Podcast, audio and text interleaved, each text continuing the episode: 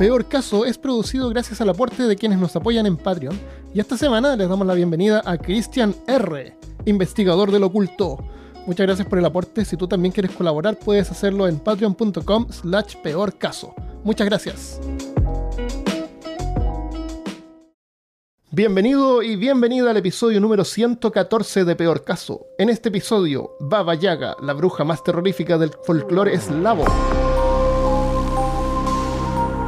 Hablándote desde los lugares más ancianos de Austin, Texas, soy Armando Loyola, tu anfitrión del único podcast que entretiene, educa y perturba al mismo tiempo. Junto a mí esta semana está Christopher Kovacevic. Rápido, Armando, súbete a mi mortero volador. No tengo tiempo para explicarte. Mortero. ¿Qué es un mortero? Ok, no importa. ¿Qué es un mortero? Ah, es como para moler la. Exactamente. Es un vasito de, de- de piedra con una cosita, con otro instrumento para moler cosas. Ya, un mortero volador. Sí. ok. No hay tiempo para explicar. Ah, el episodio de hoy eh, lo va a presentar Christopher. Así Vamos a- Yo le voy a dar jugo. Hablar de Baba Yaga. Pero antes hay algo que Christopher quiere aclarar. Tenemos que entender que el folclore es parte de nuestra cultura y de nuestra historia como raza humana.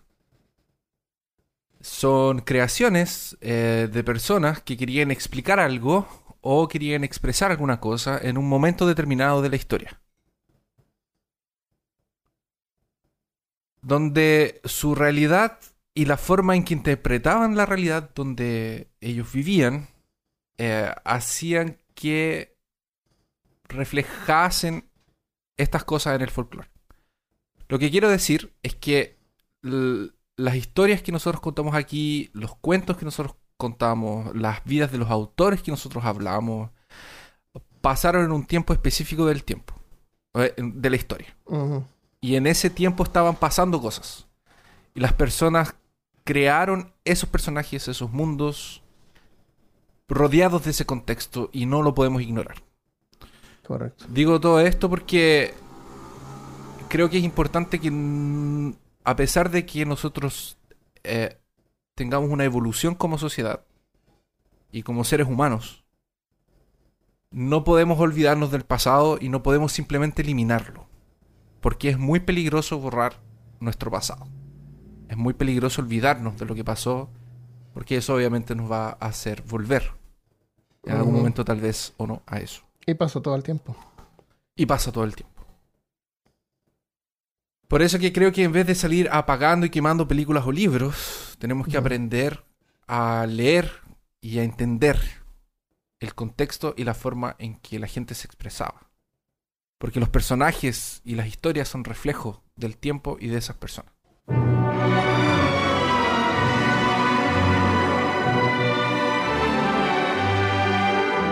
Cuando hablamos de folclore, las cosas se ponen un poco difíciles de acompañar. De alguna forma es parecido con internarnos a un bosque eh, desconocido para, para nosotros. Sin tener un mapa, mientras el sol cae en el horizonte y las cosas se ponen oscuras y los ruidos del bosque empiezan a, a nacer. Por eso cuando hablamos de personajes folclóricos, como la Baba Yaga, nos encontramos con varias versiones de estos personajes. Varios lugares, varios relatos y diferencias que enriquecen todos estos relatos. Historiadores y profesores de literatura, que son estudiosos de estas materias, intentan buscar el origen de estos relatos y eh, existe una gran cantidad de material y de esfuerzo por parte de estos profesionales y de folcloristas rusos que pasó a final del siglo XIX y comienzos del siglo XX para empezar a recolectar y analizar este material folclórico que existe de toda la parte eslava. Que estamos hablando de no solamente de Rusia, pero Rusia y toda esa, como esa parte de, de- Siempre volvemos Eh, a Rusia. sí, se, eh, nos, nos llama, no- nos llama a los soviéticos. Sí. Y es importante recalcar que este equipo eh, eh, que empezó a recolectar estas historias y trataron de empezar a, ir al- origen, eh, lo hizo también en un tiempo en el que la Unión Soviética estaba activa y súper presente. Y la Unión Soviética no quería que ese tipo de cultura eslava pasara en el Mm, futuro. Querían eliminar. a- Claro, porque quería que fuera más homogéneo. Exacto. Entonces, eh, si no hubiese sido por estos científicos que consiguieron... De hecho, hay un personaje en específico, que ahora olvidé el nombre, pero eh, era un nombre difícil, que estuvo en todo este tiempo de, de- donde estaba Stalin. Eh, rescató la mayor cantidad y como que pudo convencer a, a- a- a los gobernantes y al- al- al- a los políticos de que era importante conservar esto y se puso con los estudios. ¿Qué, qué tipo de científicos eran esos? Son, son lingüistas. Ah, son lingüistas. Lingüistas, profesores de historia, eh, folcloristas. No sé. Fol- folcloristas, tal vez. No, deben ser así como gente que estudia literatura, ese tipo. de ya, ya, ya. Que también este, este, son científicos porque hacían cosas científicas. Se vestían con cotonas O blancas. sea, pues, claro, tenían cotonas Ah, blancas y Ah, tenían un, claramente eran científicos, sí. un laboratorio de. no sé, con papel. De restaurar cosas. Claro. Eh, um, y estos relatos, obviamente, porque el folclore viene de tradición oral y en algún momento alguien lo escribió y se, se empieza a, a- a esparcir por el territorio. Entonces, ir atrás de esto, como volver atrás, es como buscar migajas de pan en un, en un, en un bosque. Claro. Eh, est- estás tratando de... Estás en el centro de alguna forma y estás tratando de salir. O sea, es la, por lo menos la, la forma que usaban para, para tratar de explicarlo. Ahora, Baba Yaga está muy presente y muy impregnada en todo esto. Y no es solo por, por tener la capacidad de volar en un mortero. o... eh, porque el mortero son dos partes. Es el vaso que estábamos hablando al principio y el, la otra parte que no encontré el morte. nombre en... Exacto. Es como un martillito, como un masito. Sí, es como una No, piedra. Es que para nosotros, por lo que yo sabía, el mortero era las dos cosas, el conjunto. Y Ajá. en inglés son dos términos. Es el mortar y el Ah, lomper, creo que es el otro. ya. Entonces decían, ah, con su mortar y lomper. Entonces, como que Ya. lomper no es la, la palabra, pero... Pero es como un mortero donde ella se sienta adentro. Sí, porque es un vasito grande, pues, es un mortero grande. Ah. ¿Cachai? Y Ah. lo, lo usaba también para moler a la gente, comerse a los niños. Oh, Pero eso lo vamos a contar más, más adelante con más detalles. Tiene. eh, vuela en ese mortero y tiene una, una escoba de esas de paja que usa para borrar su rastro y para conducir el mortero. Su casa se sostiene en un par de piernas de pollo gigante. Lo que además de darle movilidad, que, le ayuda a desplazarse de- y de cuidarse de si alguien la quiere, la quiere atacar o, o algo así. Vi, la, vi imágenes de eso y me recordó el, este anime de, del estudio Ghibli. ¿Cómo se llama ese del castillo móvil? El castillo Ah, que camina. sí. El, sí. Olvidé el El nombre. mo- eh, something Mobile, Moving Castle. No me acuerdo. sí, es algo así. Holes Moving Castle. Que la, la, la, la niña se toma una poción y se transforma en una, una vieja. Eh, Parece que sí. sí, sí, creo que. Que Sale el fueguito. Eh, son súper ingeniosas las imágenes. No, no había visto yo eso en, en otro Yo la lado. verdad No, es que no, jamás- como súper diferente a las historias alemanas, así de. Jamás se me habría ocurrido ponerle patas de pollo a una casa. La verdad. Sí, Mi creatividad no llega a eso. claro. Sí, bien creativo.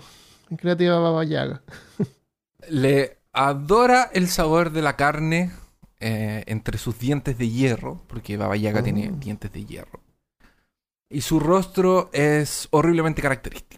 Oye, ¿esto eran como historias que contaba la gente en el pueblo, que ella vivía en el, en el campo? ¿O es así como... Es, un, es como... ¿Había gente en algún momento que pensaba que ella existía de verdad? ¿O es así Sí. como esta es una historia nomás, como la caperucita roja? No, hay gente que pensaba que de verdad existía. De hecho, en... Ah, es como un, un ser mitológico que... Eh. Es tanto así que en, me parece que fue en la Segunda Guerra Mundial dijeron que la Baba Yaga estaba en un lugar en el bosque y que se comía a los rusos para que los soldados soviéticos no se arrancaran de la, de la primera línea, una cosa así. Ah. Y no se fueran a internar al bosque porque allá los Mm. podían agarrar los alemanes o, eh, o, o- o para que no desertaran. Claro. Decían que estaba la baba yaga y se comía a la gente. Eh, a, a propósito de lo que tú mencionaste al principio, eh, me acordé también del viejo del saco, que es como un ser Sí. mitológico también en Chile, por lo menos que uno le dice a los niños, oye, no salgas porque está el viejo del saco. Ajá. El viejo del saco es una persona sin casa, que está sucia porque no, No. se puede bañar. Entonces ahí Sí. está como eso de que eh, hay que entender el contexto. Uno no lo dice con malicia, sino que es como una historia que uno repite.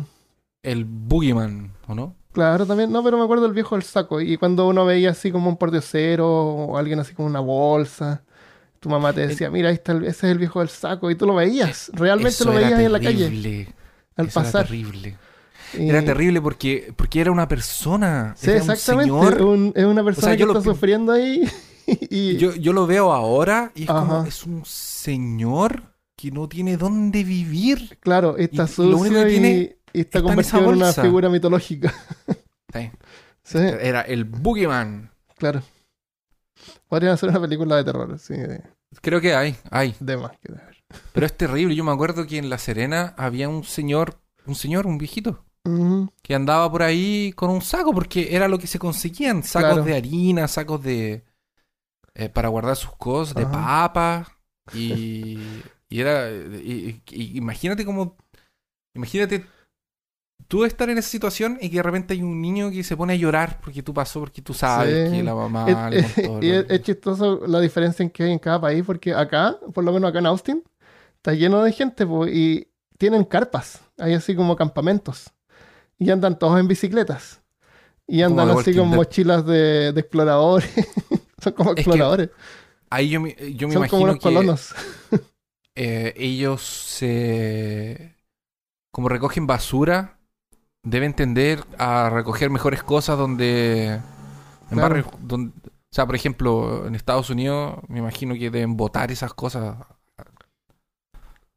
así como regularmente. No, no debe faltar la persona que dijo así como voy a ser explorador y compró todo por no, Amazon. hay de todo, hay de todo. Hay de todo. Es un Y tema no- súper complejo eso del homelessness. Eh, he visto, he visto, yo así con mis ojos, eh, un tipo en la calle con un vaso plástico y del basurero agarra así un vaso que tiene así como el resto de Coca-Cola o algo y lo echa en su vaso y después agarra otro vaso que tiene otra, otro líquido y lo mezcla, weón, y después se lo toma. Qué asqueroso. Qué horror. Eh, hay de todo. Hay gente que le gusta porque se siente libre y no tienen la presión del gobierno o lo que sea, pero igual requieren ayuda del gobierno para comer de repente. Sí, Eh, hay gente que tiene problemas mentales. eh, hay otros que son drogadictos. Hay de todo. No se pueden meter, no son, no se pueden meter en un saco, todos juntos. claro. Son Aquí en. Brasil pasa mucho que generalmente quien está en la calle es, es drogadicto. Generalmente.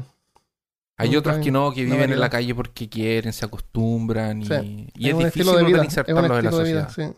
Es como los frigans. No, no es simplemente agarrar a esa persona y decirle, ah, eh, toma, aquí tiene un trabajo. trabaja". claro, no, o, o dinero, no, eso no soluciona nada. No soluciona nada. no arregla nada. Porque- ya, no estamos saliendo del tema, pero Eh, es de nuevo, interesante ese es- tema. Somos, somos, somos de esa forma. Bueno. Em, entonces tiene un, un rostro horrible y, eh, y si nos damos cuenta, después la vamos a describir con más calma, eh, ya comienza a tornarse la figura de la bruja mítica. Cuando tú piensas en una bruja, piensas más o menos en Baba Yaga. Ella es la bruja, yo me atrevería a decir que es la bruja original. Ah, Come niños, vive en una choza, en vez de tener un caldero, tiene el. Entonces, esa El bruja se mezcla con las tradiciones después de, de los ingleses, los celtas, y se transforma todo eso en, en, en la bruja de hoy en día que conocemos, la bruja de, la Blancanieves.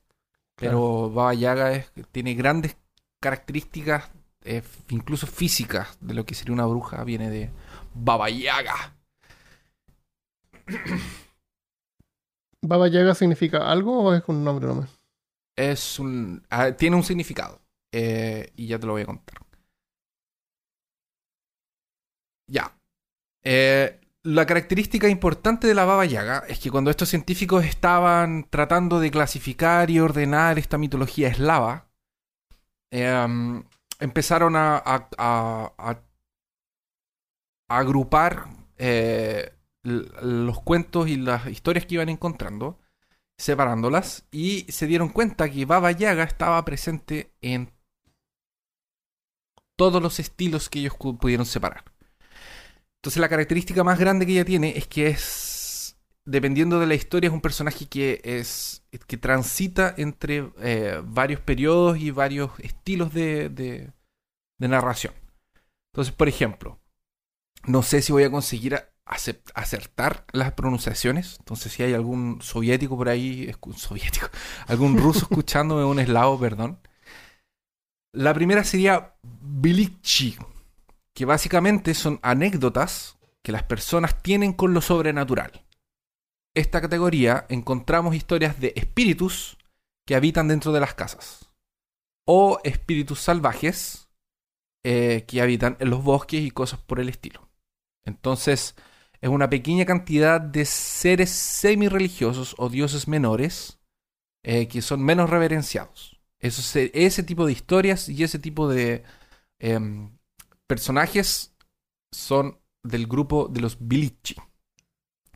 En segundo lugar, tenemos Bilini o Starini, que son cuentos de bardos, donde el bardo cuenta la historia de un héroe épico, la- que es, los héroes épicos en la, en la mitología eslava se llaman Bogatir. Y son cuentos, eh, e historias épicas contadas de eh, forma de canción o de poesía por bardos.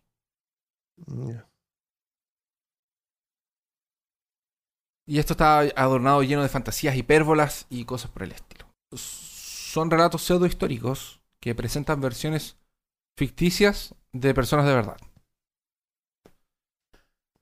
Como el conocido matador de dragones Dobrinja Nikit- Nikitich, que ya nos podemos imaginar cuál es la parte de la hipérbola de, de- de ese relato, de- de los- del matadragones. Ujú. Otros muy conocidos como Ilya Morumets, que es el mayor y el más grande campeón de todos los Bogatir. Y los relatos de ese grande campeón es solo ficción. No, no existen. eh, ese personaje ni siquiera existió. Finalmente, entonces, tenemos el tercer grupo que son los Skatsi. Skatsky. Que esencialmente son cuentos de hadas eslavos. La mayor parte del trabajo de categorización y de recolección de estos cuentos, y en particular porque son millones, como diría Cristian, eh, Deben ser como tres. claro, deben ser millones, da- dio el resultado de, de poder clasificar en estos tres grupos el folclore eslavo. Aquí entonces encontramos otro par de historias que no vamos a eh, que no vamos a contar ahora, que es que es como por ejemplo la muerte de Koshei el inmortal. Tiene un Debe montón de historias, ¿no? Debe ser súper interesante eh, escuchar la muerte del inmortal. Esa muerte era inmortal. Oye, y si no fuera por estos señores científicos, todo eso se habría Todo se perdido. habría perdido. se habría perdido. ¿Cuántas cosas son perdidas porque no son recolectadas, ar- ar- archivadas? Archivadas y decir un organizadas. archivista. Está la historia de Basilisa la Hermosa, que es un poquito parecida a la historia de la Cenicienta, pero que tiene la baba yaga en medio.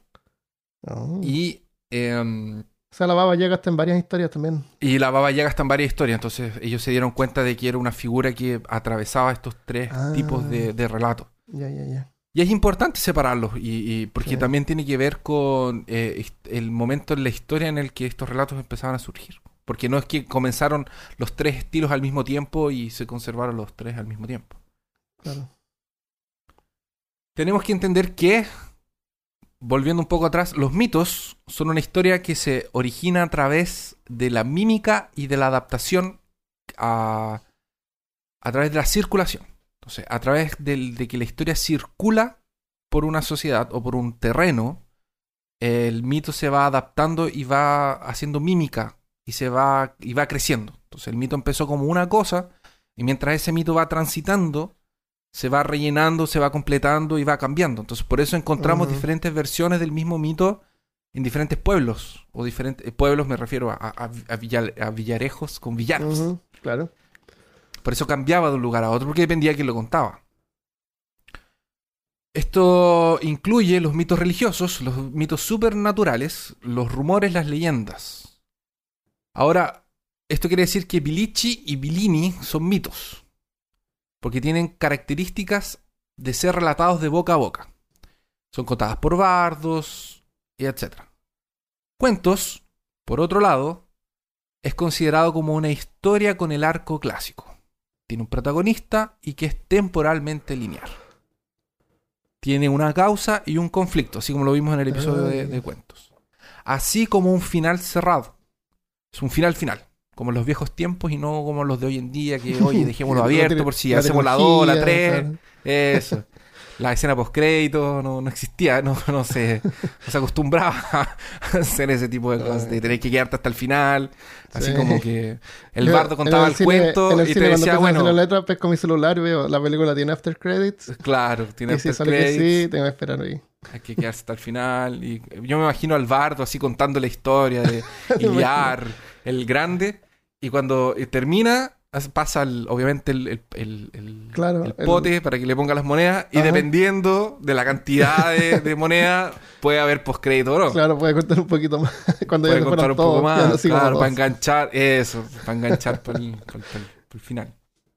Oye, al bardo que se le hubiera ocurrido eso, hubiera ganado harto. Oh, habría sido un genio. Imagínate. Poner una monedita para el próximo. Ya.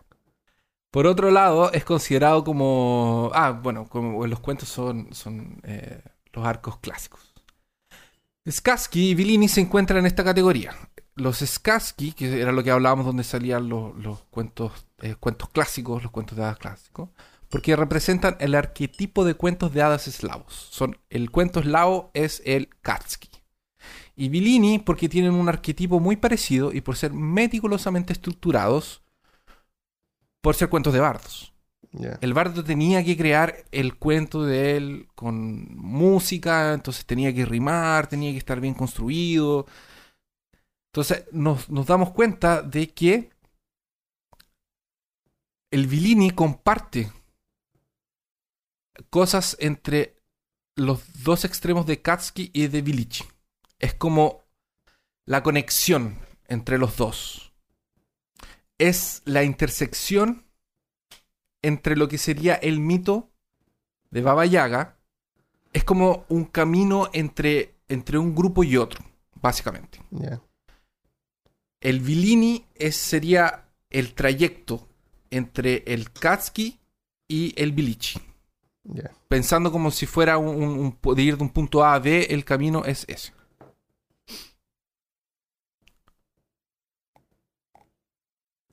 Entonces, la Baba Yaga aparece tanto en los Bilici por ser un ser sobrenatural, vagamente sobrenatural, así como el, el viejo El Saco que estábamos hablando, para asustar a los niños que se portaban mal, y también como una deidad para otros, porque existen historias en que la Baba Yaga se transforma en una especie de NPC para el héroe, que le presta un servicio, le da una ayuda, le da una arma mágica, eh, y al mismo tiempo... ¿Quién- perdón, ¿quién le da un arma mágica? La Baba Yaga. Ah, ¿cómo es una heroína? También, porque depende dónde está. Ah, ya, ya, ya. Ah, porque ella Entonces- posee cosas mágicas y te puede dar una. De repente. Exacto. Ya, de repente, ya, si ¿por le no? servía al bardo para hacer su historia, Claro. lo hacía. Ya. Entonces, la Baba Yaga está, era como yo te decía, es su casa, son los Skatsky, donde realmente ella está.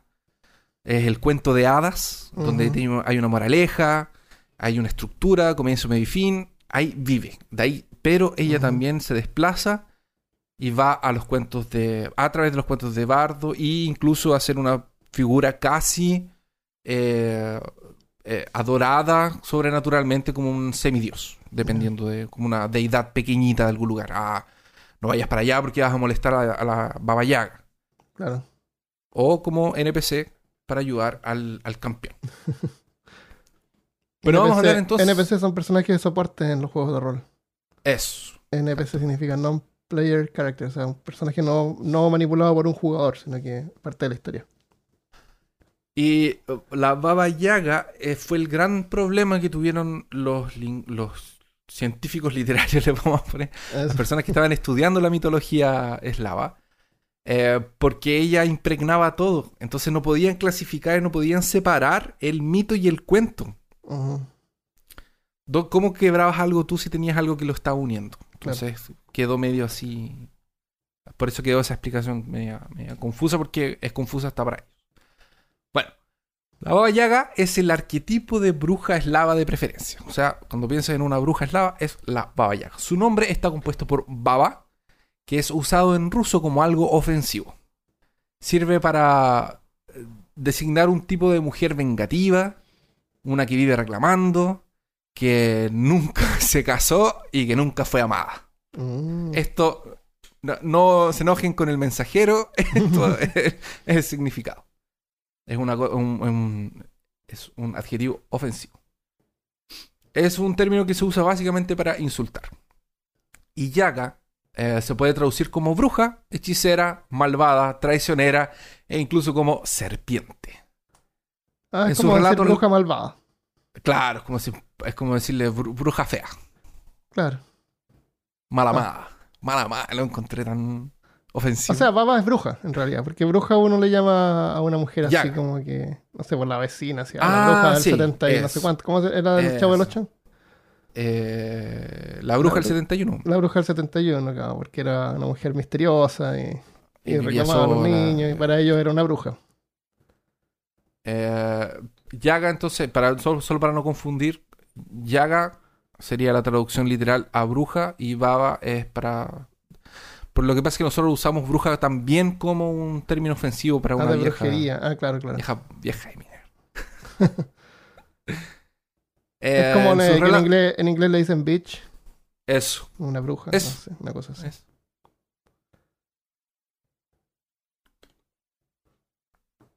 En los relatos, la Baba Yaga vive en la profundidad del bosque, un bosque muy silencioso, en donde la vegetación crece de forma exagerada dejándolo casi impenetrable. Tanto que la luz del sol por poco no es capaz de iluminar ningún sendero. Parece el, bosque del Hobbit. El, bosque, de la Blancanieves. Sí. Los troncos de los árboles son invadidos por hongos venenosos y la hierba crece espinosa. Mm. Solo una ruta aparentemente segura existe en este lugar. Un único sendero que se aproxima lentamente a una casa de madera que claramente ha sido maltratada por el tiempo. La imagen de una cabaña clásica hecha de tablones de madera y una chimenea de ladrillos que deja salir el humo hacia el exterior. Sus ventanas, no muy pulidas o limpias, nos deja distinguir una luz amarillenta de candelabros. El techo averiado deja algunas de sus tejas claramente expuestas, en donde otras faltan. Todo es antiguo y con cara de estar completamente abandonado. Y como en toda casa que da miedo, en medio de un bosque, que quiere ser una casa que da miedo en el bosque de respeto, una cerca la rodea. Solo que no es una cerca hecha de madera, o de palitos, o de alguna cosa que encuentran en el bosque sino que es una cerca hecha con huesos aparentemente humanos. Ahí podemos encontrar cráneos cumpliendo su función de vigilantes eternos, y por las noches sus órbitas vacías irradian una luz fosforescente. Es una apariencia completamente sobrenatural. La cerradura está ubicada en la boca de una de estas y de uno de estos cráneos. Y el timbre no es nada más que un conjunto de falanges de dedos unidos por cabellos que provienen probablemente de alguna víctima. La entrada nunca se encuentra de frente para la puerta de la casa, sino que está al lado opuesto. Así, quien quiera aventurarse en sus dominios tendrá que batir las palmas o tratar de llamar la atención del habitante que se encuentra dentro de la casa. Pero esto son solo cosas que nosotros creemos que llamarían la atención de Baba Yaga. Porque en realidad ella siempre sabe quién está en su territorio. Y ella decide si quiere ser visitada o no. Si es permitido la entrada al territorio de Baba Yaga, su casa se levantará con sus dos piernas de pollo y se girará, dejando la entrada a, vista del, del viajante. Pero si este viajante se, se comporta de forma desrespetuosa, o si hace algo que incomode a Baba Yaga, esta ordenará que su casa lo pisotee hasta mm. que muera. ¿Te imaginas que pudiéramos hacer eso? como... Con la casa. Claro, ahí viene el. Cuando el señor Barriga le iba a cobrar a. claro. El, el, arriendo, págueme la renta. la casa se iba a levantar y se iba a ir así. Ese capítulo de los Simpsons. La mayoría de las veces eh, solo serían recibidos dentro de su, de su cubil maldito algunos niños. La imagen de esta bruja es la que tenemos todos en nuestras mentes. Una bruja de hoy en día, una bruja clásica. Una anciana de nariz curva, verrugas y un mentón puntiagudo. Los cabellos son largos y grises y grasientos porque no se lava el pelo. Curvada al estilo de la bruja de la Blancanieves, con esta postura ella intenta esconder sus dientes de hierro.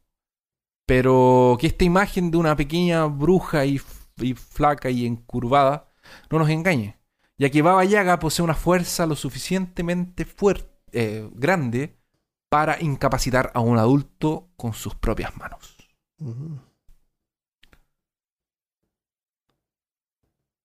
Ella posee algunos sirvientes que protegen su casa. Uno de ellos es un gran y feroz eh, can de casa. Un gato negro de ojos verdes, de ojos verdes extremadamente maligno y una especie de árbol que se alimenta con sangre que crece enfrente a su casa y en cuyas ramas se extienden como tentáculos que te atacan cuando tú te acercas. Estas criaturas... esto me recuerda mucho a una, una escena de la Blanca Nieves, creo. Eh, no, los árboles no se movían. Eh, tenían apariencia maligna, que era como ella los veía mientras corría, parece, pero. Ah. Que mostraban así las caras de los árboles al pasar. Que tenían como caras que se veían. Pero era como más que nada la imaginación. Pero no se suponía que estuvieran vivos o tratando de atraparla. Ah, es verdad, es verdad. Eh, estas criaturas son creadas a través de magia y por tanto son dotadas de inteligencia y obedecen con intención asesina a todas las órdenes de su maestra. En algunas historias, ellas cumplen una tarea como enviar mensajes, seguir víctimas o proteger la casa en la ausencia de la bruja. Existen manos eh, disepadas. Disepadas es eh, español, ¿verdad? ¿Disipadas? disepadas es español. Mm, no. no. Entonces, hay manos que están cortadas, solo las manos, de algunos cadáveres que son enterradas, cercenadas. Hay manos cercenadas, enterradas en la puerta de la casa de, la bruja, en el patio de la bruja, que se. Eh, que saldrían del, del, piso y te tomarían de, de los tobillos si quisieras entrar sin, pero están cercenadas, así que tú las puedes levantar. y no con No, porque están mágicamente. Lo que pasa es que no está el ah. cuerpo allá abajo. Es solo la mano que es, como la mano. La mano de los, de los locos Adams. Sí. No es así. No, no es así. Está eh, mágicamente. Sostenida en eh, el. Claro. Con imanes, no sé. Alguna tecnología. los, misteriosos, los misterios del magnetismo. no... Claro, ahora que lo pienso deberían ser brazos. Sí. Para poder enterrarlos un poco. están amarrados debajo de la tierra. Porque si no, Sí, tiene sentido eso. No, tiene mucho sentido. O le podría haber puesto una bola de hierro, tal vez, a la, muñeca. Qué complicado. Un peso. Pero son mágicos, así que no importa. Pero es que, viste, te pones a preguntar esas cosas y ahí destruyes en la mitología. Claro, y no cuestiono el árbol que chupa sangre. no, pero ahí puede ser, porque agarra algo, lo, no sé, lo rasga y la sangre cae al, al suelo y se nutre del, y a través del, de suelo, de la humedad absorbe agua. En alguna de las historias, entonces, estas criaturas eh, son los guardianes contra invasores de, su casa. Cuando alguien intenta a través de la fuerza entrar, las manos entonces lo interrumpen y lo ah, toman de los de los tobillos. Ah, y existirían tres caballeros enigmáticos que cabalgan eh, monturas fantasmagóricas y que sirven como eh, eh, caballeros que protegen a la, a la bruja. Entonces, aparte de tener todo eso, tiene tres zombies montados alrededor de su casa que también hacen vigilancia. ¿Y por qué tanta protección? Para que no te acerques. Ah.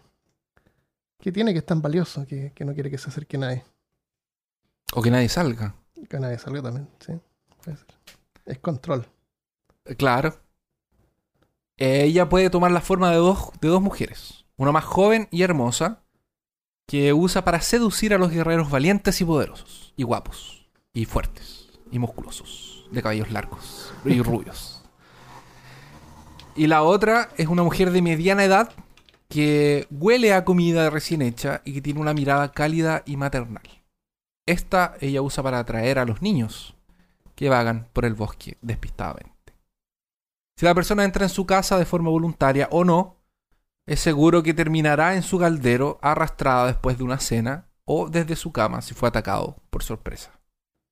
Pero si el aventurero también tiene herramientas para defenderse y zafarse de este terrible destino. Puede ofrecerse a barrer su casa, puede ofrecer, puede preparar la cena, eh, cortar leña, o incluso puede moler granos. Eh, lo único que necesitas a veces para zafarte de una situación difícil es eh, un poco de amabilidad y disposición para ayudar, como podemos ver con Baba Yaga. Siempre hay que recordar ser educados con ella y respetuosos con la dueña de casa o nuestro destino será el mortero y luego el caldero.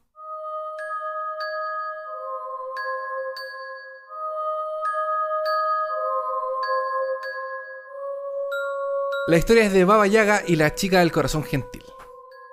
Había una vez un hombre, un hombre viudo y de una edad avanzada, que vivía en una casa con su hija, Natacha. Solían sentarse a la mesa llena de mermelada y pan, mientras tomaban el té y jugaban a Peekaboo. No, no sé cómo traducir Peekaboo, Mm, pero es... Claro, es No esta sé. cosa que la gente se pone las manos en la cara y dice... ¿Quién está ahí? ¿Quién está ahí? ¿Qué juego Uh. más fome? Es, es, es como juego el- para bebés. La era del hielo. Sí, pues que era una niñita, por hermano. Ah, ya, ya. Qué Una entretenido. niñita pequeña. Entonces jugaban Peekaboo alrededor del samovar. Y el samovar es un utensilio culinario de origen ruso que se utiliza para... eh, es como una tetera. Ya, Pero es una tetera de los zar. Porque es una te- tetera más bonita. Y... Entonces tomaban té y jugaban al Peekaboo. Y estaban todos felices y muy contentos hasta que un día el padre decidió que quería casarse de nuevo. Y después de que el padre realmente se casó, todo cambió nuevamente. No había más pan con jalea para la pobre Natacha. No había más Peekaboo. Ni siquiera le permitían sentarse a la mesa a la hora del té. La madrastra decidió que la pequeña no podría tomar más el té con ellos y mucho menos comer pan con jalea. Tomó el pan y lo tiró. Solo pan, no le dio jalea. Y se lo tiró y le dijo, anda y busca otro lugar para comer. Oh, Así, malvado. mientras ella estaba en otro lugar, su madrastra le contaría a su marido cómo todo había salido mal durante todo el día y cómo absolutamente todo ese fracaso era culpa de la pequeña Natacha. ¿Y el papá qué decía? ¿Tú le creerías a tu hija que está llorando afuera o le creerías a tu nueva esposa? A tu nueva esposa. Pero claro, Obviamente. obviamente. Y su padre, entonces el hombre le creía a su esposa.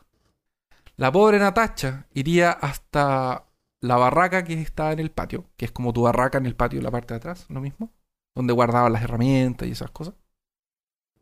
Esa Ujú. casita pequeña. Sí.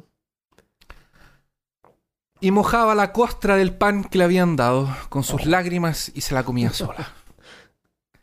Después, su madrastra la llamaba a gritos para que entrase en la casa, lavara las cosas del, del té, eh, la ponía a limpiar el piso, a ordenar la casa y limpiar las botas llenas de barro de todos los que habían estado en la calle. Yo veo aquí claramente abuso infantil y Sí. hay que denunciar esto. Un, y el papá, papá nada. Nunca nada. Papá eliminado. Un día la madrastra decidió, porque las cosas se resuelven así en los cuentos, que no aguantaba más tener a Natacha. No la quería más cerca. No aguantaba alguien que le limpiara la casa. No, no, no la aguantar. aguant- no la hacía lo que ella quisiera. Era demasiado buena. y ella se preguntaba, ¿cómo es posible deshacerme de esta eh, de una buena vez y de una forma definitiva? Sin tener que asesinarla, obviamente, porque si no el cuento Claro. se acaba ahí. A lo y mejor la trataba mal tratando de que se fuera, pero no se iba. Puede ser. la seguía puede tratando ser. más mal, pero no se, se seguían oyendo. Ah, ¿por qué? ¿Por qué me hace caso? No Y huye. le seguía dando tareas horribles para que se fuera, pero no se iba. la seguía haciendo. Qué horrible. En ese momento, ella recordó que su hermana era la terrible bruja Baba Yaga. Ah, recién se acordó de eso. Sí. Y con esta idea empezó a formar un plan malvado en su cabeza. O sea, el hombre se casó con. Tiene de cuñada a Baba Yaga. Excelente. No le preguntó eh, su familia. Pero bueno, no hay que jugar a nadie por su familia ni sus padres. Cada uno es independiente. Y ella podría haber sido una buena persona. Claro, ella era la diferente. Pero, Pero no en esta historia. Pero no era, claro. Pero no. Entonces, a la mañana siguiente, el viejo decidió ir a visitar a los amigos en una villa cercana. Así, cuando el padre de Natacha se había desaparecido a la vista, la malvada madrastra llamó a Natacha. Y im- imagínate el, el- el- el miedo de la pobre, porque ya, ya la van a mandar a comprar, o la van a mandar a limpiar, o al- alguna cosa Claro. le van a mandar a hacer. Y le dijo, Hoy te vas a la casa de mi hermana, tu pequeña y cariñosa tía, la que vive en el bosque. A lo que Natacha dijo. Y, y luego le dijo, y le vas a pedir un hilo y una aguja para reparar unas camisetas. A lo que Natacha respondió, pero aquí tenemos hilo y aguja. Justo aquí, mira, mira. De hecho lo tengo aquí, en mi bolsillo. Esto se lo respondió eh, tiritando de miedo porque sabía que su tía era nada más y nada menos que Baba Yaga, la bruja, y que cualquier niño que fuera cerca de ella nunca más sería visto. ¡Cierra la boca! le gritó la madrastra y apretó los dientes, lo que llegó a hacer un ruido muy muy desagradable. ¿Acaso no te dije que tenías que ir donde tu pequeña y cariñosa tía en el bosque y pedirle hilo y una aguja? Bueno, ya, dijo Natacha, temblando. Pero, ¿cómo la voy a encontrar? Entonces, yo me imagino que estaba tratando de, de encontrar una excusa para no ir. Claro. Me duele la cabeza. Imposible encontrarla. O sea, de partida la madrastra la estaba mandando en medio del bosque. Claro. A una pequeña niña. A buscar algo que tenían ahí. Podría haberlo pescado. Esperado fuera un Claro. poco y regresado. Pero era una pequeña niña, o sea. No se le ocurrió. La pequeña Natacha había escuchado que Baba Yaga molía a sus víctimas en un mortero gigante y que tenía dientes de hierro con los que comía niños. Uh, La madrastra entonces tomó la nariz de la pequeña con fuerza y la pinchó. Esa es tu nariz, le dijo. ¿Puedes sentirla? Sí, respondió Natacha. Debes seguir por el camino que entra en el bosque hasta que encuentres un árbol caído, le dijo la mujer. Después girarás a la izquierda y seguirás tu nariz hasta que encuentres a tu tía. Ahora, para de hacer holgazán y vete. Pobrecita, se había recién levantado y ya la estaban ninguneando. Le acercó un lienzo, de esos lienzos de cabeza, eh, con unos pedazos de pan viejo que le puso adentro, eh, que estaba viejo y duro, porque el pan viejo se pone duro, un pedazo de queso y algunas sobras de carne. Natacha miró atrás y ahí se encontraba la figura de la madrastra, de brazos cruzados en la puerta, mirándola fijamente mientras ella se internaba en el bosque. Natacha caminó por el bosque hasta que encontró el maldito árbol caído. Podría Justo, justo tenía que estar el árbol. Lo que significaba que tenía que girar a la izquierda. Y cuando recordó que su nariz le, aún le dolía, eh, pensó que tenía que continuar andando y caminando en esa dirección. Finalmente llegó a la casa, a la cabaña de Baba Yaga, la huesuda, la bruja. Alrededor de esta cabaña había una cerca alta. Cuando fue a abrir el portón, este hizo un ruido, un ruido así como que era como si le doliera al portón cuando lo, lo movían. Natacha hizo una tirada por descubrir y descubrió una lata de aceite oxidada en el suelo. Excelente. ¡Qué suertuda soy! dijo, notando que aún había algo de aceite en ella. Y como me imagino que iría a demorarse para llegar a la casa de Baba Yaga, para eh, retrasar su muerte y su y que Claro. ser molida en un mortero, eh, buscaba cualquier cosa para demorarse en el camino, miraba pajaritos. Entonces decidió eh, eh, colocar unas gotas de aceite en este portón viejo para que parara de hacer ruido. Pasando Ah, por el portal, lo reparó. ya, ya lo reparó. Sí, ya no suena. Cuando-. Pasando por el portal, ya en territorio de Baba Yaga, se dio cuenta de que la cabaña no era como las otras cabañas. Porque tenía grandes piernas de gallina y caminaba por el patio. Lo notó. Lo notó. Así como Natacha Caminaba se por el aproxima... patio de la casa. sí, se ponía... Lo, lo notó. Parece que hay algo diferente con Parece que parece, no estoy 100% segura, pero parece que hay algo inusual en esta casa. Mientras Natacha se aproximaba de esta maravilla de la tecnología que hoy en día se conoce como casa rodante, se giró y la quedó encarando. La casa se gira entonces y queda encarando a, a la pequeña casa está viva. La casa parecía un rostro, con ventanas como ojos y la puerta como si fuera su boca. Un sirviente de Baba Yaga estaba llorando en el patio y lloraba amargamente por las tareas que había recibido eh, de Baba Yaga. Mientras se secaba en su peticot, que no supe traducirlo, pero es como una falda, como esas Ya. faldas de... Eh, y lloraba amargamente porque le habían dado tareas para hacer. Entonces Natacha dijo, oh, qué suertuda soy. Eh, mientras trataba de comprar aliados eh, para que para que Baba Yaga no, no- no se la comiera. Entonces, que tal vez si le caía bien el staff de la casa, no, Claro. no, no se la comieran tan, tan, tan temprano. Dijo, justo tengo este Handcraft, que es el, el pañuelo clásico eh, ruso, que, se de, Ajá. que es como de con puntitos y es como rojo. polka o- dot. Es, con es exactamente.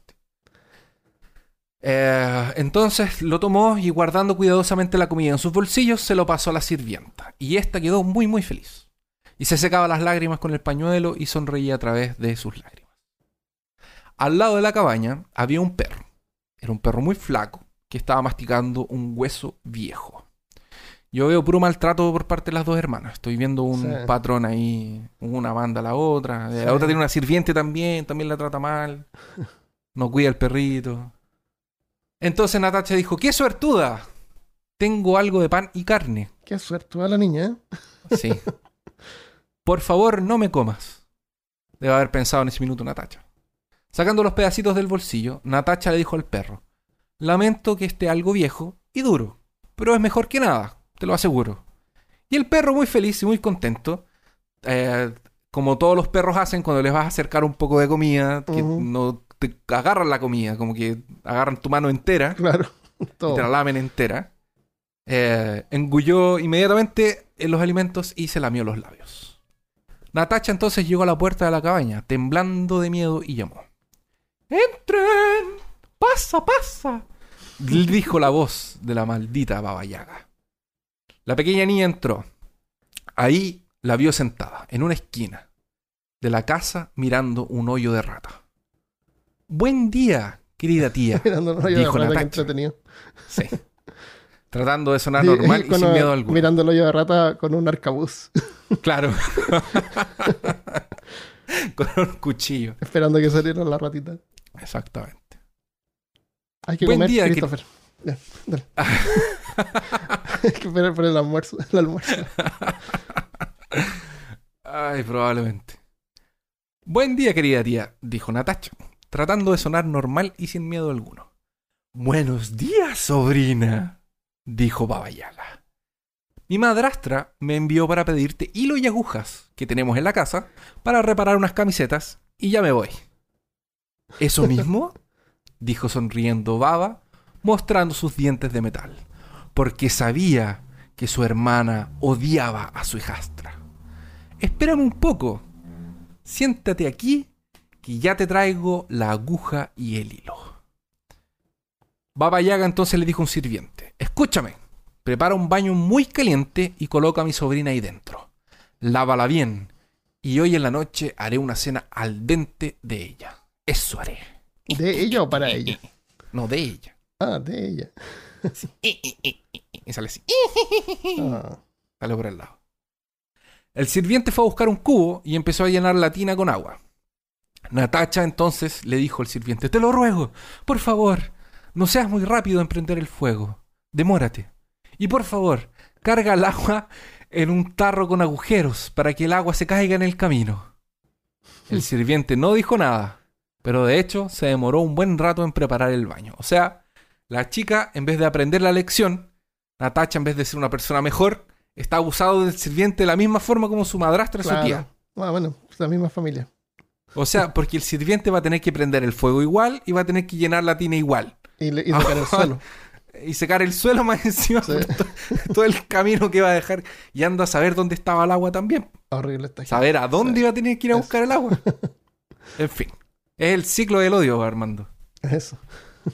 A todo esto se me olvidó que Natacha había dejado. eh, cuando Natacha llegó, la bruja estaba en un hilador. Estaba hilando, haciendo estas como. como ¿No mantas. estaba mirando un hoyo de rata? ¿Un hoyo de También, al mismo tiempo. Ah, ya. Que es Ah, de está estas la- que hacen, que es con el pie, es como que. Ah, ya, ya. Entonces, Natacha eh, se quedó ahí, donde la bruja, en el lugar de la bruja, hilando mientras la. Le dijo así: Oye, quédate aquí hilando, mientras tanto yo voy a buscar la aguja y, y el hilo. Ah, ya,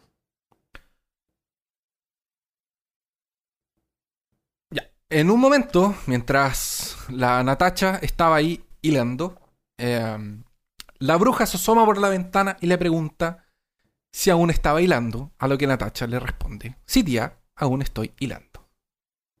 Cuando la bruja se alejó, la pequeña se puso a hablar con un gato negro que había, eh, que hacía guardia en el hoyo del ratón. ¿Qué haces?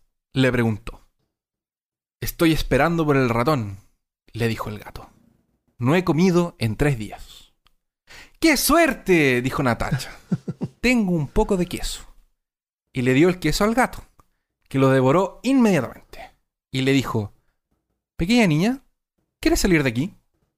Oh, señor gatito lindo, dijo Natacha. ¿Cómo quiero escapar? Temo que Baba Yaga quiera comerme con esos dientes metálicos. Eso es exactamente lo que Bella va a hacer, le dijo el gato. Imagínate el trauma de que, además de que te responda un gato, eh, la bruja. Eso es lo que hacen los traumas. Te hacen que, que termines hablando con, con animales y te respondan. Si el problema no es hablarle al gato, el problema es que el gato responda. Claro. Después el gato le dijo: Sé cómo ayudarte. Justo en ese minuto apareció Baba Yaga por la ventana. ¿Estás hilando, pequeña sobrina? Preguntó. ¿Estás hilando, mi niña mi linda niña? Sí, estoy hilando, tía, le dijo Natacha, mientras se sentía el clic clac, clic clac. Me costó escribir eso un montón Para que, para que sonara bien. para que sonara bien. Baba Yaga entonces salió de nuevo. O sea, además de, de que el gato le habla, tiene que estar lidiando con esta situación media estresante que de la nada aparece la tía a ver si no se fue. El pequeño gato entonces le susurró a Natacha. Hay un cepillo y una toalla donde tomarás baño. Debes tomarlos, los dos, y correr mientras Baba Yaga aún está en la caseta de baño. Baba te seguirá y cuando lo haga, debes lanzar la toalla detrás tuyo y se transformará en un río. Debes entonces lanzar el cepillo atrás de ti y se transformará en un bosque tan espeso que nunca podría pasar por él. Wow. Qué Pero- poderoso la toalla y el. y Eh, la- sí, son ítems mágicos, ¿viste? Claro. Le da ítem mágico a la gente. Es un buen NPC. Y, y un ítem tan poderoso lo usa así para secarse. Sí, cepillarse. cepillarse el pelo. Eh, Imagínate en cómo está encharcada esa toalla Ugh. que nunca... o sea, imagínate cuánto pelo mágica, tenía sí. la... A lo mejor es mágica que se mantiene limpio. Puede ser. Pensemos. Pero ella va a escuchar el ledador eh, detenido. Y sabrá que me habré ido, le respondió Natacha. No te preocupes, pequeña. Yo cuidaré de eso, dijo el gato. Y el gato tomó el lugar de Natacha y se puso a hilar. Clic-clic-cac, clic-clic-cac. Natacha miró para ver si la bruja aún estaba en la casa de tomar baño y saltó fuera de la cabaña. La casa de tomar baño es como una cabaña pequeña que quedaba fuera de la casa donde calentaban el lugar Ah, con piedras y cosas y ponían el agua caliente para que era como un sauna, una cosa así. Eso. En fin. Natacha miró entonces que la bruja aún estaba en la casa de tomar baño y saltó fuera de la cabaña. ¡Tutum! Entonces el perro se levantó de un salto, dispuesto a destrozarla, con, lo- con las fauces abiertas y babando. Entonces se empezó a correr en la dirección de Natacha. Pero después vio quién era. Ah, dijo el perro. Es la niña que me dio pan y carne. Un buen viaje, le dijo a la niña. Y se sentó. Y entonces eh, Natacha le, dio un- le hizo un petting. No, no sabía traducir eso. Le hizo cariño.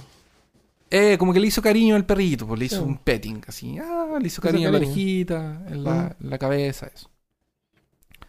Cuando llegó al portón, lo abrió lentamente. Y no hizo ningún ruido, porque le había colocado Ya. aceite. La había arreglado. Espérate, ¿a todo esto todavía va con la toalla o no la ha usado todavía? No la ha usado todavía. Ah, ya, ya. Ella, ella tiene los, sus dos ítems. Tiene Ya, toalla y tiene cepillo. El cepillo. Y después se puso a correr. Y ¡oh! ¿Cómo corría esa niña? Mientras tanto, en la sala, el gato negro, clic clic clac, clic clic clac. Y nunca se había visto un enmarañón tan grande de hilos en, en- en la historia de, de- de- de la humanidad. De repente, Baba Yaga entra por la ventana y dice: ¿Estás hilando, sobrina? ¿Estás hilando, mi linda? Entonces el gato le respondió: Estoy hilando, dijo. Clic-clac, clic-clac. Esa voz no es la voz de mi cena, dijo Baba Yaga, entrando y haciendo sus dientes de acero sonar, o sea, de, de hierro sonar. Adentro no había ni sobrina y solo un gato, dejando un marañazo de hilo gigante. O sea, no había hecho un buen trabajo el gato. No, el gato destruyó todo el trabajo de Natacha y de la Baba Yaga. Ya, por eso no hay que dejar a los gatos hilar. Eh, eh, claro, manipular ese tipo de estructura. De manera imaginaria. Grrr, dijo Baba Yaga. Saltó sobre el gato y le preguntó: ¿Por qué no le sacaste los ojos con tus garras? En todos estos años que te he servido, le respondió el gato, me has dado solo agua vieja y me haces cazar para la cena. Ella me dio queso de verdad.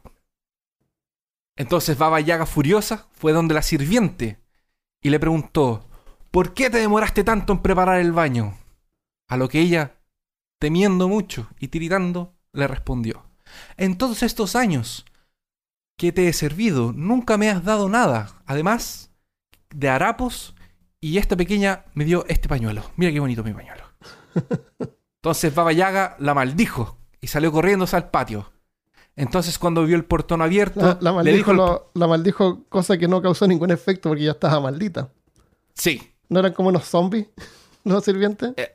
Ah, parece que esa niña era una sirviente sirviente. Ay, ahora es zombie. Ahora, ahora es zombie probablemente. Baba Yaga la maldijo y salió corriéndose al patio. Entonces cuando vio el portón abierto, le dijo al portón, ¿pero por qué no sonaste cuando te movías? Eras mi sistema de alarma. En todos estos años, nunca nos pusiste nada más que unas gotas de aceite. pero ella nos dejó todos aceitosos y no hacemos ruido ni al abrir ni al entrar. Mira, mira, mira, le dijo. Y ahí abría y, y cerraba el portón. Finalmente cerró el portón y le dijo al perro, ¿por qué no te la comiste? Si se estaba escapando. Entonces, en todos estos años, le dijo el perro, que sirvo, nunca me diste nada que no fuera huesos viejos, y esta niña me dio pan y carne. Baba Yaga se apresuró maldiciendo y golpeando a todos en su camino, mientras gritaba a toda voz. Entonces entró en su mortero y golpeándolo con el morteador, para que fuera más rápida, se fue atrás de la pequeña Natacha. Es la- Jamás por, escapa. por lo que vi imágenes parece que usaba el, el morteador. Es como una especie de como de remo. Ah, Que puede así como levantarlo y dirigir. Puede y ser, cosas. puede ser. Y la escoba es para borrar los rastros nomás entonces. Claro, es que tú piensas en un mor- mortero chiquitito que tú lo agarras del mango y el mango es del porte de la mano, pero puede ser No, este es un gigante. mortero grande que Sí, una grande, vara grande, grande. así como el, Sí. del largo de una escoba. Sí, eso mismo. Eso. Es como un remo. Sí, es, es como un remo. Es Exactamente. como-. Jamás escaparás de mí, gritaba Baba Yaga, mientras se reía en, con, de forma maliciosa y terrible. Natacha corría lo más rápido que ella había corrido en toda su vida. Pronto pudo ver a Baba Yaga en su mortero persiguiéndola y esquivando, haciendo drifting, así. Desesperada, recordó las palabras del gato negro y arrojó la toalla hacia atrás. La toalla cuando cayó al suelo creció, creció, creció y se transformó en un agujero profundo y un río comenzó a pasar por ahí. Natacha se giró después de que había creado el, su ítem río y se puso a correr. ¿Y cómo corría esa niña? ¿Cómo corría? Cuando Baba Yaga llegó al límite del, del río, gritó tan alto y tan fuerte que levantó el suelo. Y a pesar de que no podía correr, eh, que no podía volar, porque el río estaba encantado, eh, volvió, tomó el mortero en sus manos y levantó su falda y se puso a cruzar con el a, eh, pie, así. No que el mortero volaba, pero bueno. Sí volaba, pero es que el río estaba encantado. No podía ya. pasar. No se puede volar sobre ríos encantados. Sí. Eh, cuando ella volvió, como dejó el mortero, se levantó la falda y volvió hasta su, hasta su tienda. Tomó todas las vacas que tenía ahí y las trajo al río y les dijo, beban, beban, beban. hasta que se tomaron todo el río y ella puso, pudo parar con el, pudo pasar con el, con el, con el mortero. Natacha corría, corría, corría y empezó a ver que esta figura oscura que venía al final drifteando como un campeón eh, venía atrás de ella de nuevo. Este es mi fin, gritó desesperadamente. Pero recordó que tenía su segundo ítem mágico. Natacha entonces tomó el cepillo y lo arrojó hacia atrás. Y entonces comenzó a crecer un bosque. Y salían bosque, y salía bosque, y salía bosque, y salía bosque.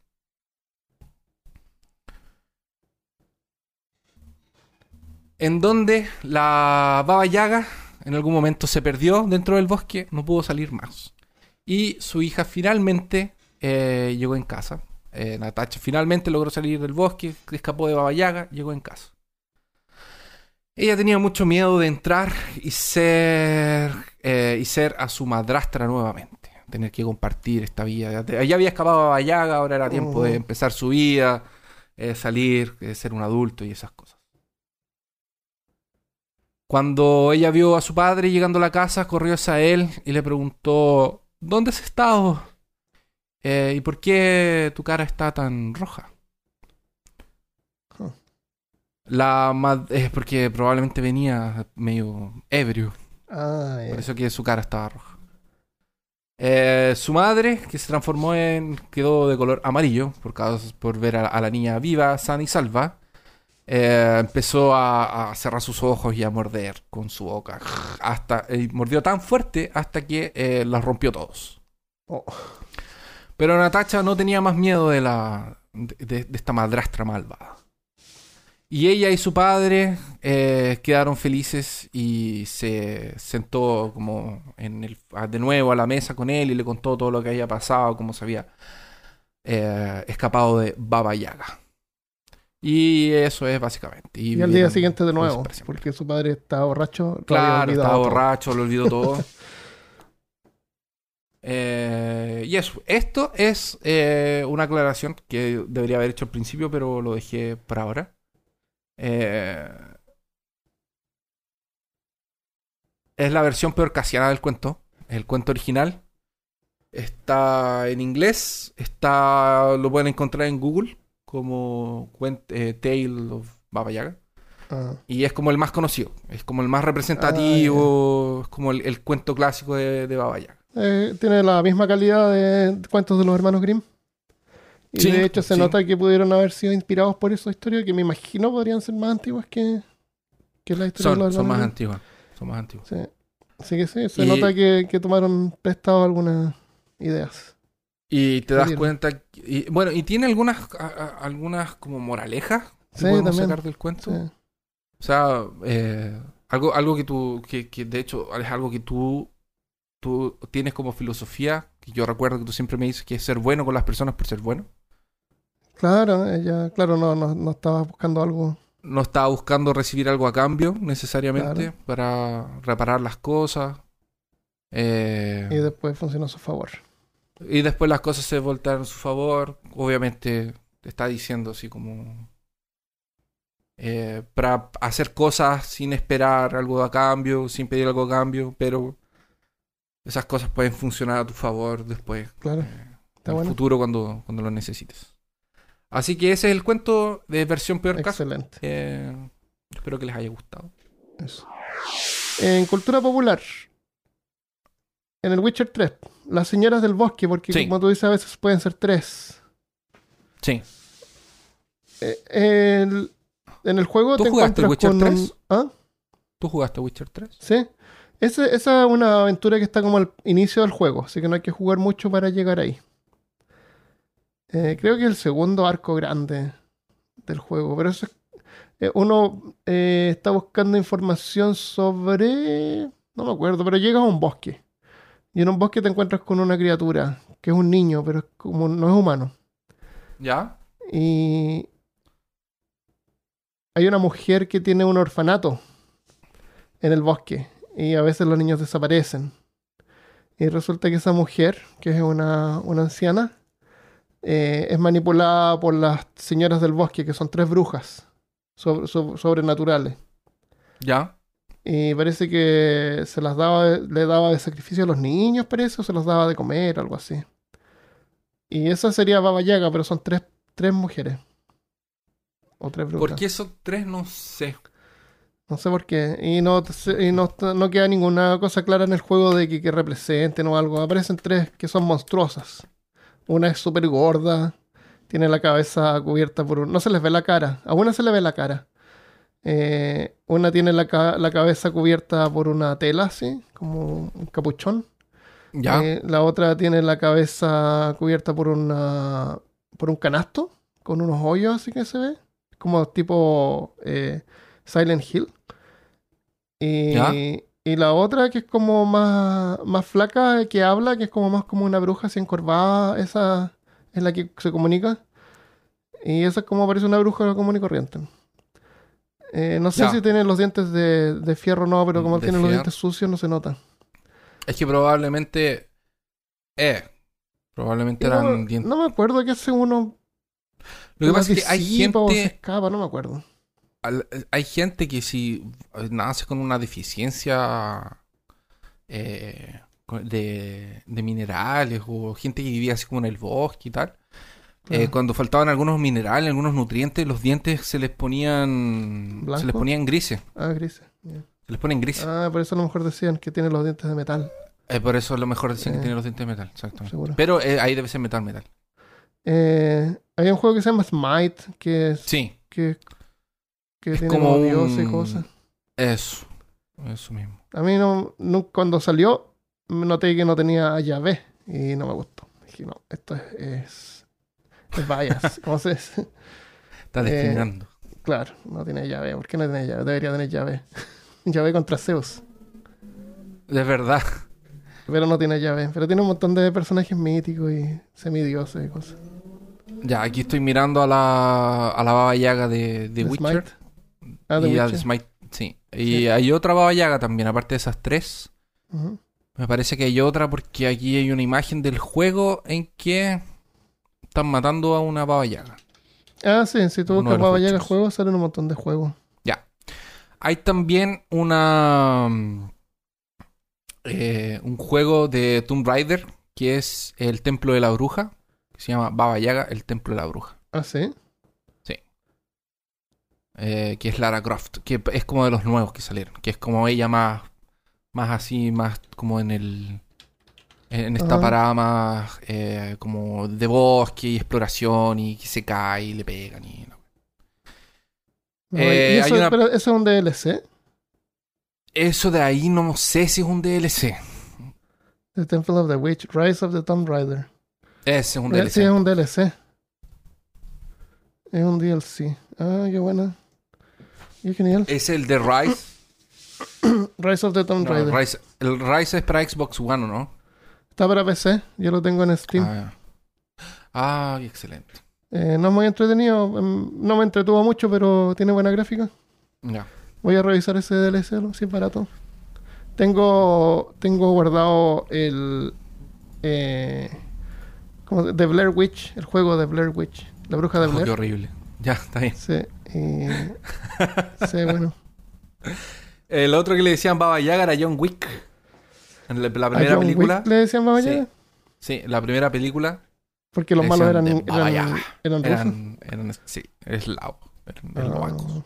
genial. Y la otra Baba Yaga que encontré es una película del año 73 que se ve media cachonda. que, es- que es Valentina Rosilli, una Ah, bella y joven fotógrafa profesional. Se ve. eh, ah, cae sobre el hechizo de una bruja. Ah, La, la misteriosa y extraña Baba Yaga. Y se ve medio. Te- Necesito Ah, que veas mayores. esto, hermano. Ah, Es de mayores. 73. No, yo necesito que esto lo ¿Cómo voy a se llama? Es, es mandatorio que lo veas. No, te voy a mandar el link. De 73. ah, acá veo. Baba Yaga Original Trailer HD de 73. Baba Yaga se llama. Puta. ¿Se llama Baba Yaga? Ujú. Pero parece media. Un poquito subida de tono. Ah, súper linda la Baba Yaga esa. Es que la otra, acuérdate que se puede transformar en dos. Y la, y la Natacha está bien adulta también. Sí, no, no es la Es- Natacha. esa de ahí, Es cuando eh, Natacha regresó cuando ya era... Claro. A los 25 regresó a visitar a su tía. Exactamente. Ya, interesante. Se lo dejamos ahí para los amigos que quieran dar una. Sí, Baba Yaga 1973. Exactamente. Saludos, saludos. Em, a los saludos. en, en Facebook Carolina Godoy envió un mensaje que dice, oh, no soy Patreon, pero extraño los saludos, no los corten así tan al tajo. Eh, pasa a veces que eh, grabamos de ante- de- con anticipación, lo cual deja una semana para poder editar el episodio y lo- eso es bueno porque me da tiempo así como para, para hacerlo mejor. Eh, pero generalmente grabamos así como el sábado y tengo el, el domingo para editar y publicar el lunes, entonces eh, ahí alcanzamos a leer eh, saludos de la misma semana. Por eso a veces los dejamos, o a veces queda demasiado largo y estamos medio cansados. Y cortamos los saludos, O- pero, pero no, nos gusta Eso. leer los saludos. O a veces tenemos muchos saludos también que dicen, mándame un saludo. Y eso no. Queremos leer cosas. Claro, Más. no, no busquen que leamos los saludos. Sean como Natacha Claro, claro, sean como Natalia. Escríbanos cosas interesantes para que nosotros las leamos. También. Eh, Clemente ¿A Muñoz de pregunta. cuándo? Ah, ¿Qué? Perdón. Pre- Clemente Muñoz pregunta por qué tienen un problema con Vampiro la Mascarada. Yo lo juego y según yo es bastante bueno. ¿Por qué? ¿Por qué, Christopher? No sé, Armando. Es Ah, porque cuando nosotros jugábamos eso éramos más jóvenes y veíamos que habían unos posers que se hacían así como los darks que jugaban Sí. vampiros.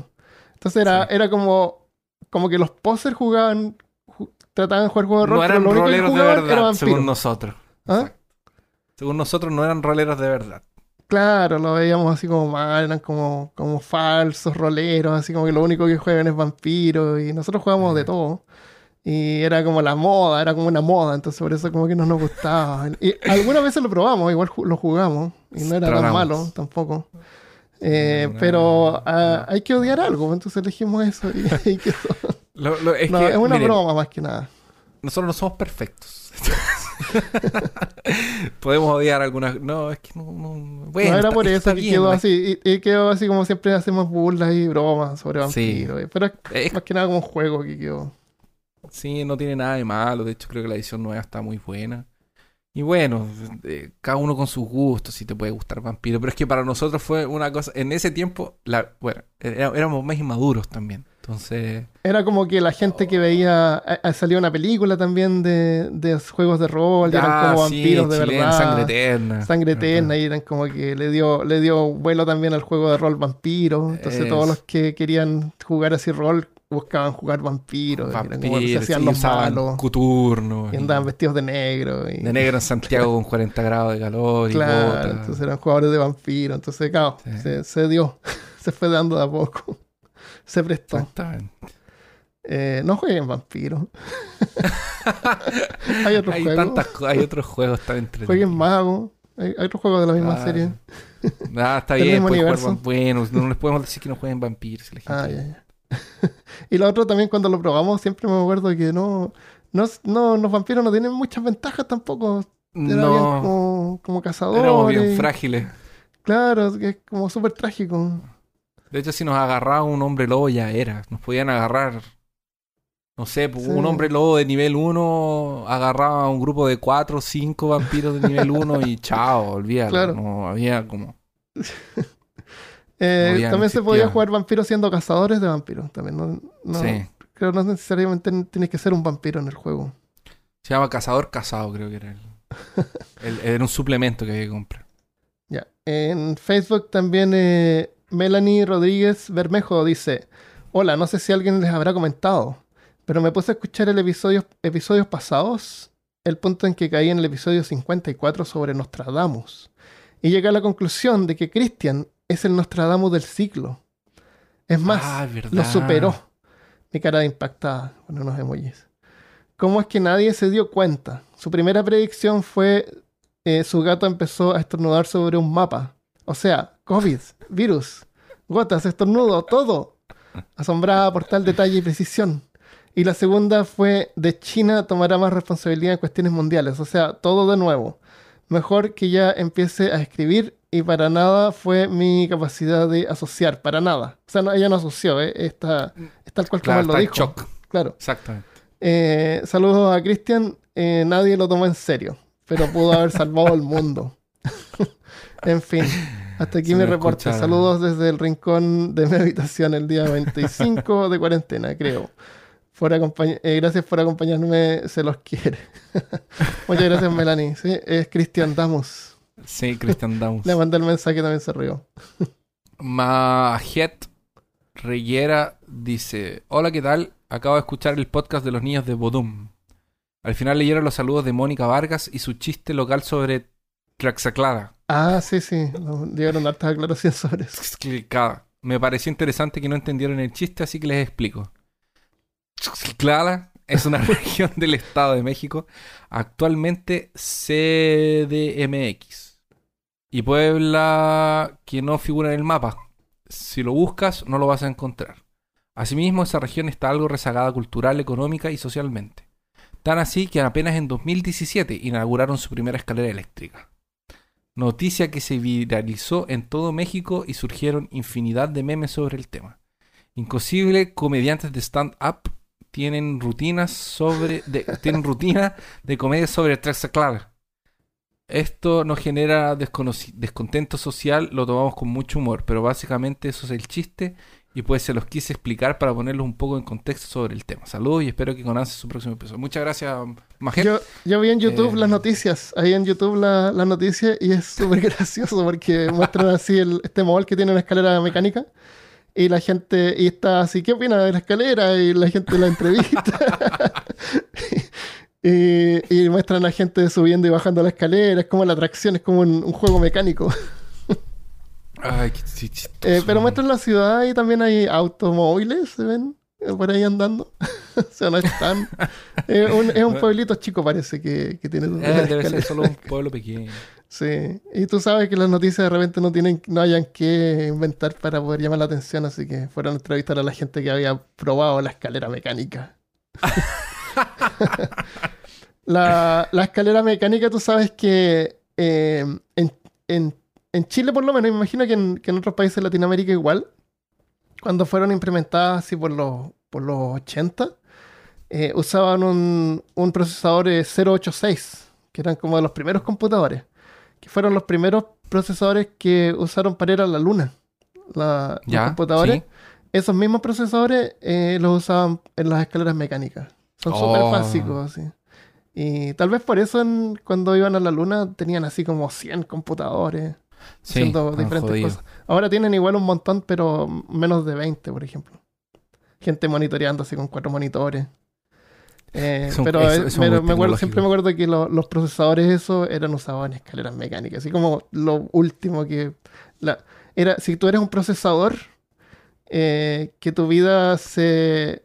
eh, que seas designado a ser un procesador de una escalera mecánica es lo peor que te puede pasar. Como procesador, ¿me entiendes? Eso, cuando, cuando tus primos fueron, llevaron al hombre a la luna. Claro, tú, tú estás en una escalera mecánica. Claro, tú tienes y que trabajar en una escalera no, y cuando te enojas, para. Claro, exacto. Ya para dos días. Andar al revés. Claro. Cintia Berenice dice que se pronuncia Tlaxcala. Eso. Ah, Tlaxcala. Ahora En aparece México, sí en Google la- Maps, si lo busca. También lo busqué. Sí, Tlaxcala. Ah, espero haberlo dicho bien. Eh, Bastián Seguel dice: Los escucho desde el episodio de Cuentos de Hadas. Me encantan sus temas, el empeño que le ponen a cada episodio y lo centrado que son en los temas. Eh, sí, otros podcasts se van mucho por las ramas. Saludos desde el sur Cañete, Chile. espero que no escuche el, principio del episodio. de este entonces.